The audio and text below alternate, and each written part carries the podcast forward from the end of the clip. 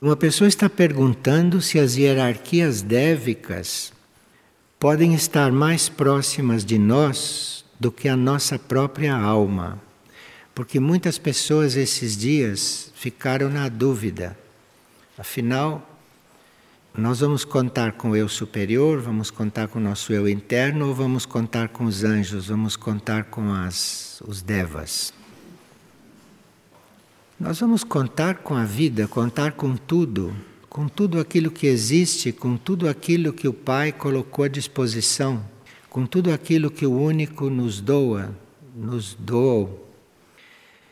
O que nós sabemos é que enquanto o nosso eu interno não tem uma possibilidade de nos guiar, nós contamos sim com a proteção e com a guiança desta evolução paralela.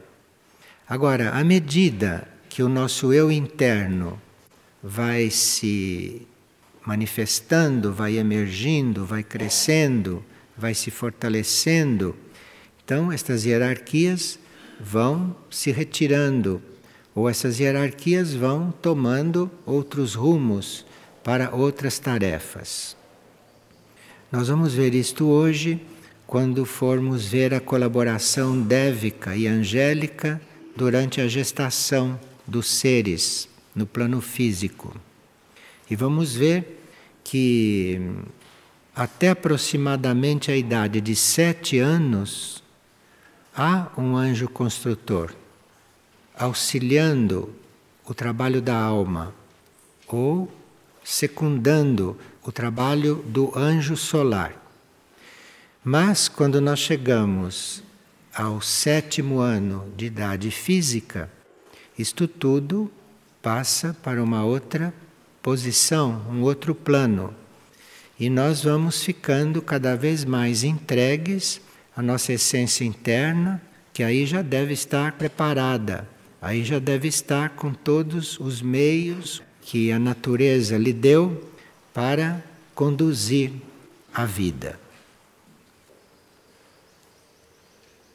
Agora, outra pessoa está perguntando em que medida o karma pessoal dificulta ou impede a ação dos anjos. Por exemplo, se um anjo de cura pode dissolver uma doença, e como fica o karma? Então, esta perfeição, que é a vida angélica, jamais iria contra a lei kármica.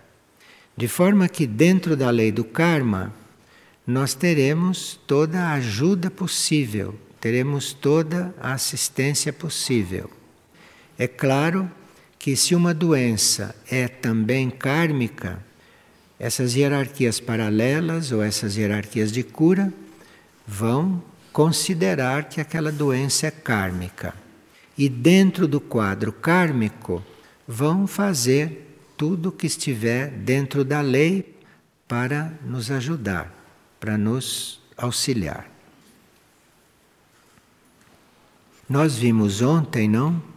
Que para certos anjos nada é impossível. Mas estes anjos, como são, consideram a existência da lei do karma, inclusive da lei do karma material, quando se trata de seres encarnados.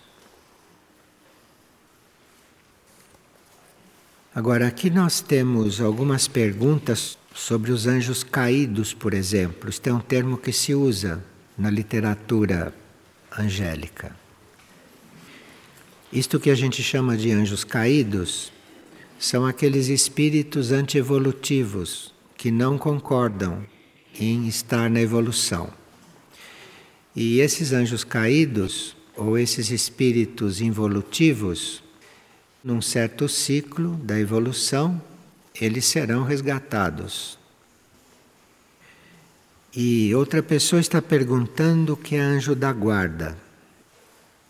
Bem, além da ajuda que nós podemos receber de algum anjo, nós podemos também perceber como anjo a personificação das nossas boas obras nas vidas passadas.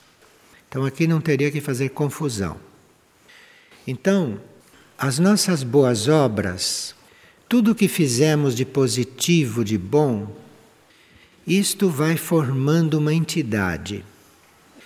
E quando essas obras e quando esse bem já está numa proporção considerável, esse nosso bom passado, todo esse nosso serviço é percebido como ajuda, e a isso se chamou de anjo da guarda. Isto nos segue, isto nos acompanha, isto é, tudo que nós fizemos de bem nos acompanha. E isto chega até a parecer personalizado, chega até parecer personificado. Note, isto não exclui que haja também um ser nos ajudando, nos auxiliando, mas são coisas diferentes. Isto que chamam de anjo da guarda, isto que é a personificação de todas as nossas qualidades, de todo o bem que nós fizemos, nos impulsiona para o bem também. Porque isto é uma espécie de espírito do bem, concentrado, que nos acompanha. E isto pode nos impulsionar para fazer o bem. E outra pessoa pergunta o que é o guardião do umbral. Esse guardião do umbral é uma criação que é um concentrado de todos os nossos pensamentos mais baixos, de todos os nossos desejos involutivos em todas as nossas encarnações. Desde o momento que nós nos tornamos um indivíduo até o momento presente. Então, tudo aquilo que é mau pensamento, tudo aquilo que é desejo involutivo, isto tudo é um concentrado e que pode-se também perceber como uma presença. Então, como a gente tem este concentrado de bons atos, de boas obras, nós temos também esse concentrado de todos os nossos maus pensamentos e os nossos maus desejos. Enquanto este guardião do umbral está presente, Enquanto este guardião do umbral não é resolvido, enquanto ele não é ou destruído ou desintegrado, nós não podemos compreender certas coisas. Então, nós podemos mentalmente achar que está claro e tudo, mas não compreendemos, porque o guardião do umbral não permite. Então, precisa que a gente passe por purificações, por transmutações, não? Que é para este guardião do umbral ir se dissolvendo, ir se diluindo. E assim, proporcionalmente, gradualmente, nós vamos compreendendo realmente certas coisas. Porque nós consideramos compreender quando a gente vive aquilo que compreende. Enquanto a gente compreende, mas não vive, não compreendeu e não compreendeu por causa da presença do guardião do umbral. Então nós não podemos exigir que uma pessoa viva o que ela já compreendeu. Porque se o guardião do umbral dela ainda existe, se está presente, ela não pode viver aquilo. Então nós temos que ter uma compreensão por esses processos e temos que lidar conosco de uma forma inteligente, não nos culpando mas vendo muito claramente o que está se passando conosco. Porque aí vamos pedir ao nosso Ser Supremo, ao nosso Eu Divino, à nossa essência divina, ou vamos ter fé que vamos ser ajudados naquilo que for necessário para que a nossa transformação se dê. Porque se trata de nós nos transformarmos e não de nós estarmos nos lamentando, nos culpando e perdendo tempo com essas inutilidades. Porque você se culpar e você se lamentar, isso é uma inutilidade. E se o guardião do umbral não estiver muito proeminente, se vê logo que isto é uma inutilidade. Então se parte para aquilo que é real. Então se parte para ser aquilo que realmente é, no seu interno. Agora, esse guardião do umbral, a uma certa altura, ele se torna também uma espécie de atração para o mal planetário. E se nós damos alimento para esse guardião do umbral, ele vai também fazendo fios, fazendo linhas com a magia negra. E aí a nossa situação fica precisando de algum arcanjo que venha ajudar a resolver. Assim como cada ser humano normal tem o seu guardião do umbral, o planeta também tem o seu. De forma que muitas coisas não se pode fazer no planeta ou não se pode concluir no planeta, porque o planeta também tem isto. O planeta também tem este guardião. E é necessário que uma entidade extraplanetária ou é necessário uma verdadeira reunião de entidades extraplanetárias ou alguma ação ou alguma interferência do Sol, que é o regedor do sistema, ou de algum guia do Sol, para que um guardião de umbral planetário possa ser resolvido. Então, nós estamos sabendo certas coisas que vão aumentando, não é? A nossa responsabilidade. E assim nos tornarmos mais responsáveis por nós mesmos. Bom, vamos ver então o nosso processo encarnatório.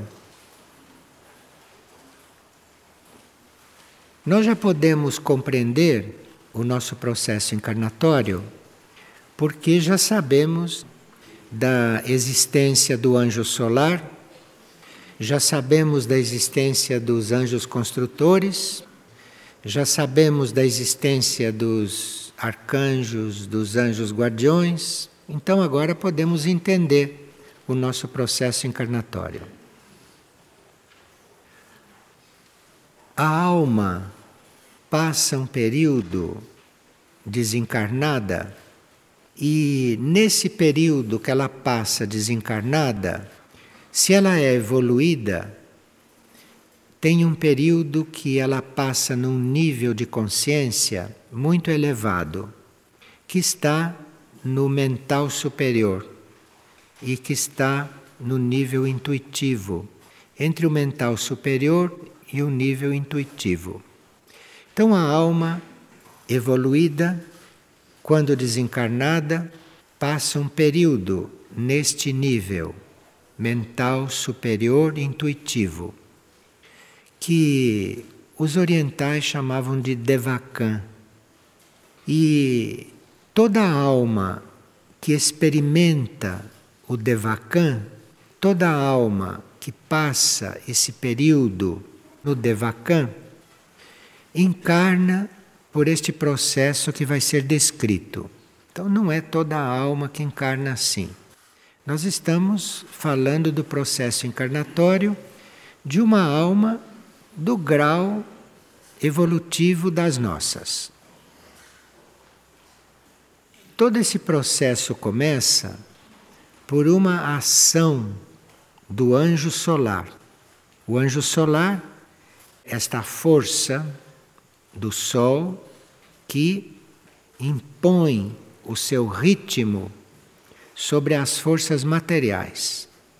Então, nada acontece no plano material se o anjo solar, se esse que representa o ritmo do Sol, não impõe a sua força. O termo é impor, não é outro termo, não. Não adianta a psicologia querer outros termos, porque é impor. Então, isto tem que ser imposto às forças materiais. E isto é tarefa do anjo solar. Então, na raiz do nosso nascimento está a imposição do anjo solar. E isto começa depois que a alma passa pelo seu período de repouso, de restauro, seu período de introspecção, enfim, depois que a alma passa por este período de renovação dentro da consciência do Devakan.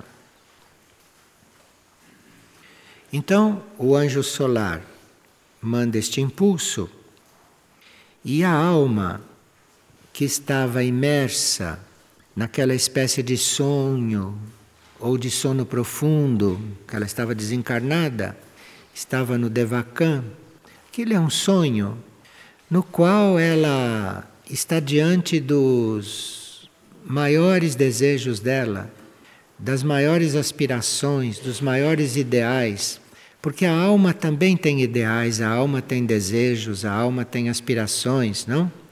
E nesse período de Devakan, ela experimenta tudo isto. E não ela está sonhando com esses desejos, com esses ideais, com tudo aquilo que ela mais almeja, vai descendo lentamente, paulatinamente sobre ela este fio do anjo solar. Parte como uma imposição, mas depois a alma sente como um fio que está se introduzindo nela.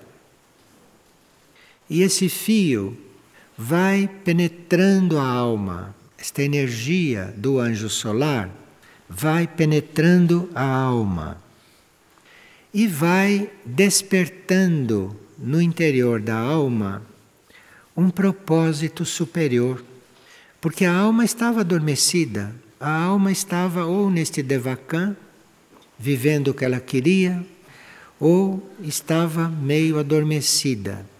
Então precisa que este fio que vem do anjo solar lhe transmita um propósito superior e lhe dê um anseio de vida, de vida positiva, porque esse Devakan é um repouso.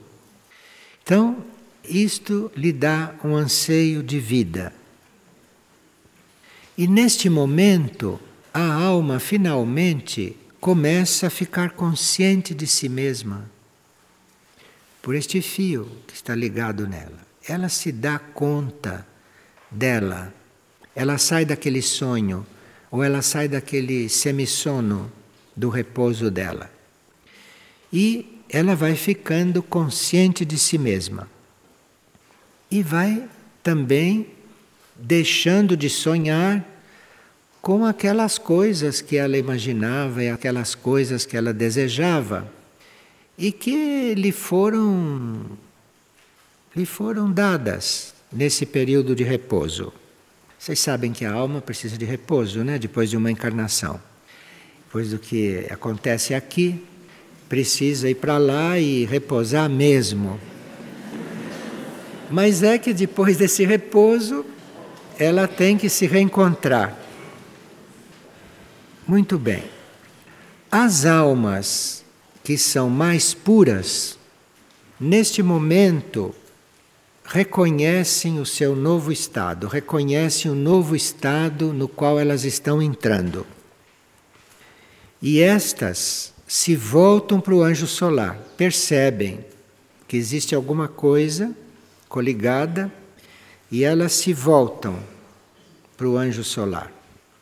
E estas, que são mais lúcidas, expressam que seja feita a tua vontade. Mas ela está considerando esta vontade a vontade cósmica também, porque o anjo solar lhe está dando esta compreensão. Ele está representando alguma coisa. Então, a alma aqui, se ela é lúcida, neste momento ela seja feita a tua vontade. É isto que ela encontra para expressar. E esse anjo solar, isso que a está estimulando, conhece todas as vidas passadas da alma e conhece também o destino da alma, de forma que não há possibilidade de, através deste fio, entrar uma superestimulação. Aquilo entra o que a alma pode suportar, segundo tudo aquilo que ela já viveu e segundo o que ela vai viver. E segundo o que ela vai precisar num certo período para ela ir confirmando e construindo o seu destino. Então, por este fio que o anjo solar está usando para esclarecê-la, ela começa a recuperar a consciência de que já esteve em corpos, de que hum, houve fatos, houve experiências em ciclos passados, e a alma começa também a perceber que existem átomos que são permanentes. Mesmo que os corpos que ela já teve já tenham sido desintegrados e não existem mais, o anjo solar lhe passa a consciência desses corpos que existiram e lhe passa a consciência dos átomos permanentes que ela dispõe e que ela esqueceu que ela dispõe desses átomos permanentes, porque ela estava no Devakan.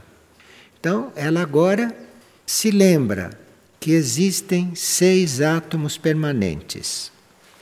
E a alma então fica sabendo que existe um átomo permanente para ela formar um novo corpo físico. Existe um átomo permanente para formar um corpo astral emocional novo. E existe um átomo permanente para formar um outro corpo mental e outros átomos permanentes, a mônada sabe como fazer. O átomo dos outros corpos, mas isto não é questão deste estudo. Bom. Então, agora que a alma já está lembrada destas coisas, começa o processo da encarnação. Isto é, o anjo solar projeta um desenho para ela ver qual é o destino dela. Olha, seu destino é esse. Ela vê o seu destino. E nessa projeção que ela vê, nesta visão, está implícito uma nota, está implícito um som, está implícito uma cor que ela vê com a sua sensibilidade, que ela vê com a sua percepção. E há almas que até neste momento recebem conscientemente um mantra que o anjo solar passa. E que é uma espécie de resposta a todos aqueles anseios positivos da alma e que ela vai aplicar naquela encarnação, que ela vai transformar em serviço naquela encarnação. E aí, a partir deste momento, os átomos permanentes que ela percebe começam a vibrar.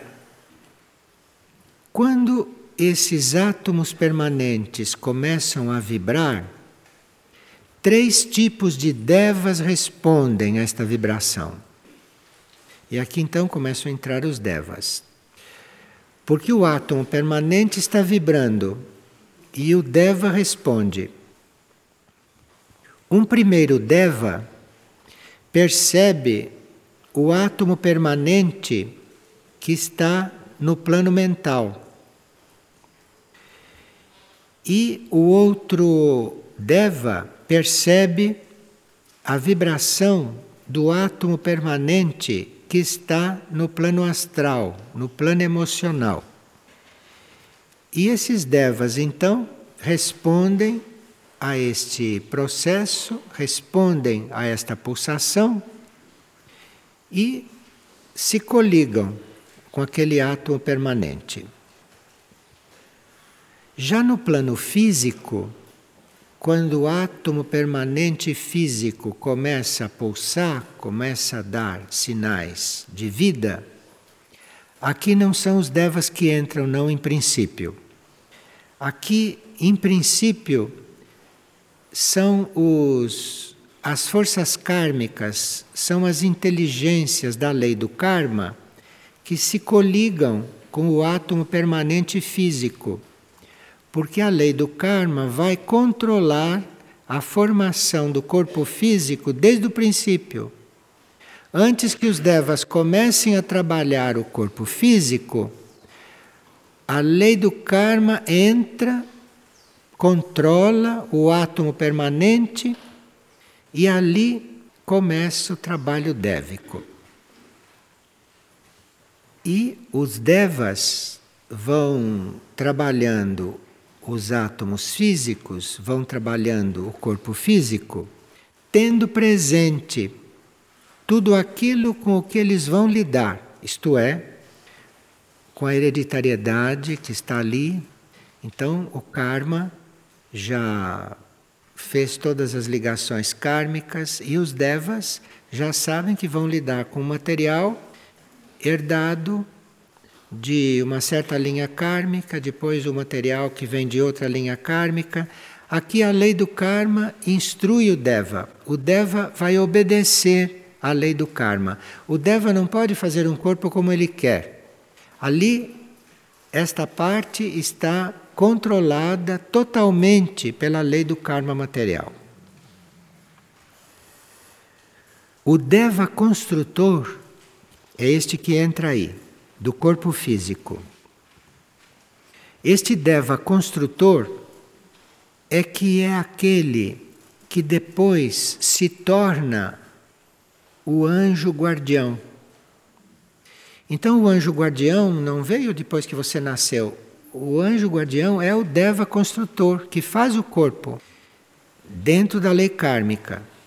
E este é aquele que vai ficar ao redor do corpo, depois que o corpo está formado, inclusive.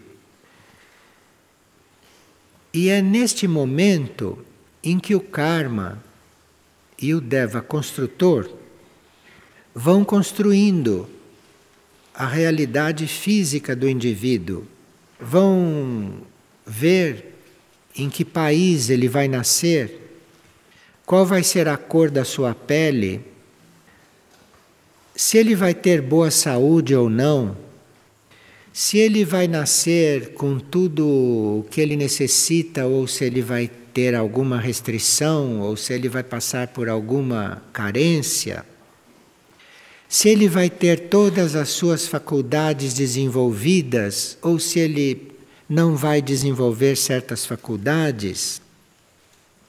Então, tudo isso os devas sabem porque a lei do karma esclareceu tudo. Bom, quando isso está tudo claro, aí é que vem a concepção. Então, as coisas não começaram na concepção.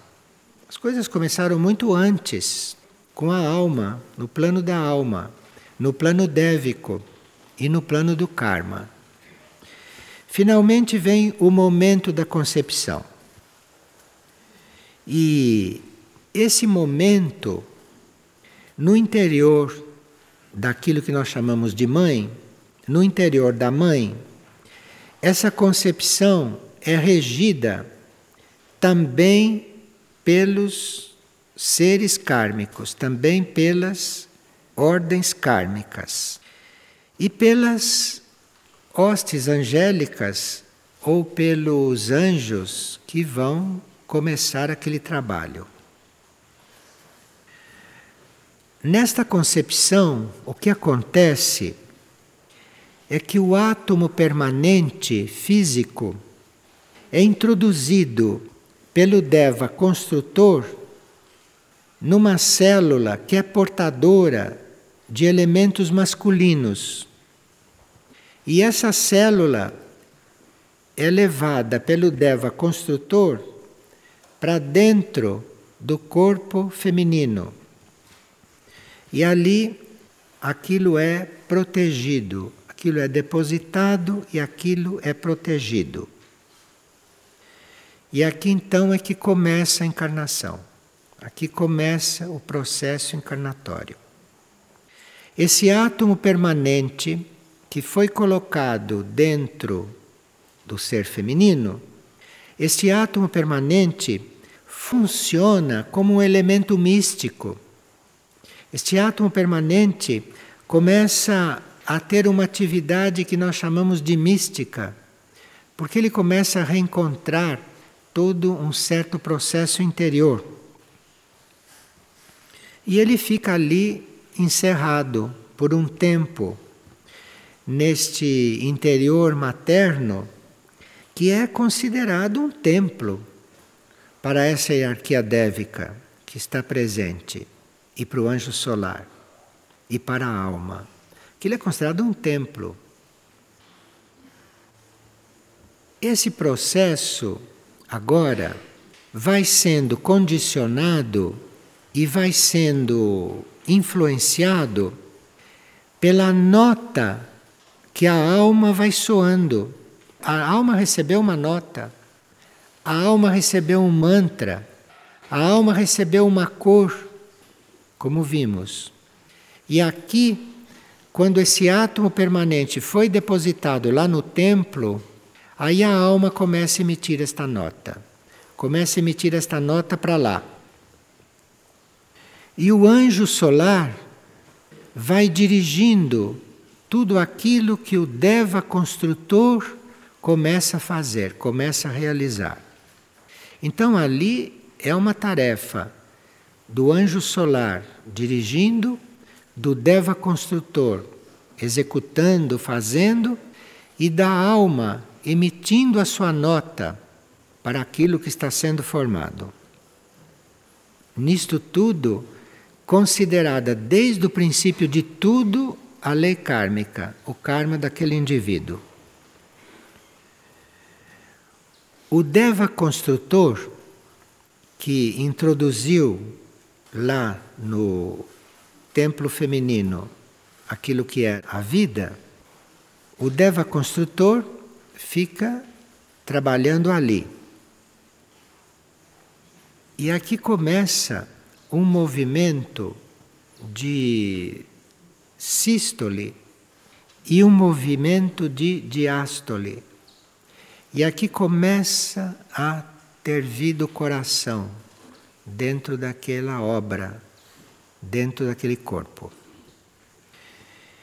E este órgão que começa a surgir neste plano invisível ainda, não? Este órgão que começa a surgir, este é o coração.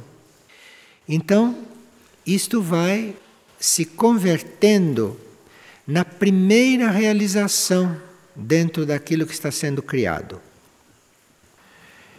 Este órgão, este coração que está sendo formado ali, isto começa a receber vida daquilo que se chama do coração do sol, que não é a mesma coisa que o anjo solar. Então aqui começa o coração do sol a se coligar com aquilo que está sendo criado. E aí, quando o coração do Sol começa a ativar tudo aquilo, aqui então seguem os nove meses de gestação. São nove meses porque três meses correspondem à vida da mônada, à vida do espírito vocês sabem, né, que nós somos uma trindade na mônada. Então, se a mônada é uma trindade, é um mês para cada uma. São necessários três meses para aquilo se imprimir. Depois, são necessários mais três meses para que o anjo solar coloque ali naquela construção aquilo que é a energia de uma outra tríade, de uma tríade solar. E os outros três meses correspondem à alma humana, que está trabalhando três corpos: o mental, o emocional e o etérico físico. Então são três meses para cada atividade. Aqui nós teríamos que compreender que nós estamos falando em termos de três meses para nós compreendermos. Porque esses três meses nossos não são, não é o tempo destas coisas. Estas coisas não são assim. Mas é para a gente compreender por que, que leva nove meses. Porque são ciclos. E ali estão formando três tríadas três elementos da mônada, da trindade espiritual e os três corpos que precisam se formar ali, naquele ambiente interno. Então, durante esses nove meses, isso está acontecendo e o anjo solar passa a ser também um observador de todo o processo daquela vida. E conforme vai acontecendo esta realização, conforme vai acontecendo todo este movimento, os corpos vão progredindo e o anjo solar vai observando se tudo está acontecendo dentro da lei kármica, dentro do, do planejamento, dentro do destino e segundo aquilo que também a alma está realizando. O anjo construtor participou de tudo isto. Quando o corpo físico tem a idade de sete anos, o anjo construtor se desliga. O anjo construtor volta para a sua aura, não é? e volta para as fontes dévicas que o enviaram. E o anjo solar, que estava observando tudo, também já está recolhido no coração do Sol. E aqui a alma humana se encontra totalmente encarnada aos sete anos. Antes dos sete anos, a alma foi se coligando com tudo isto, a alma foi penetrando, a alma foi colaborando, formando também ela, corpo mental, corpo emocional. Então, isto tudo foi um trabalho. E à medida que as outras forças, que os outros construtores iam se retirando. Mas é aos sete anos que a alma está completamente encarnada, que a alma está realmente em condições de conduzir aquilo que foi criado. Então, o trabalho dévico, o trabalho angélico, o trabalho de construção nosso, antes da concepção e até os sete anos, é um trabalho. Depois de sete anos, o trabalho é outro. Depois de sete anos, a alma já tem condições de assumir. E daí começa então o processo da alma. Começa o processo da alma ir se encontrando numa outra situação, numa outra posição. O processo da alma ir assumindo aquilo que ela tem que assumir e que para ela não é mistério algum, porque ela conhece aquilo desde o começo. Ela conhece o karma do indivíduo, desde o início. Então, aos sete anos, ela está totalmente preparada para conduzir aquele processo.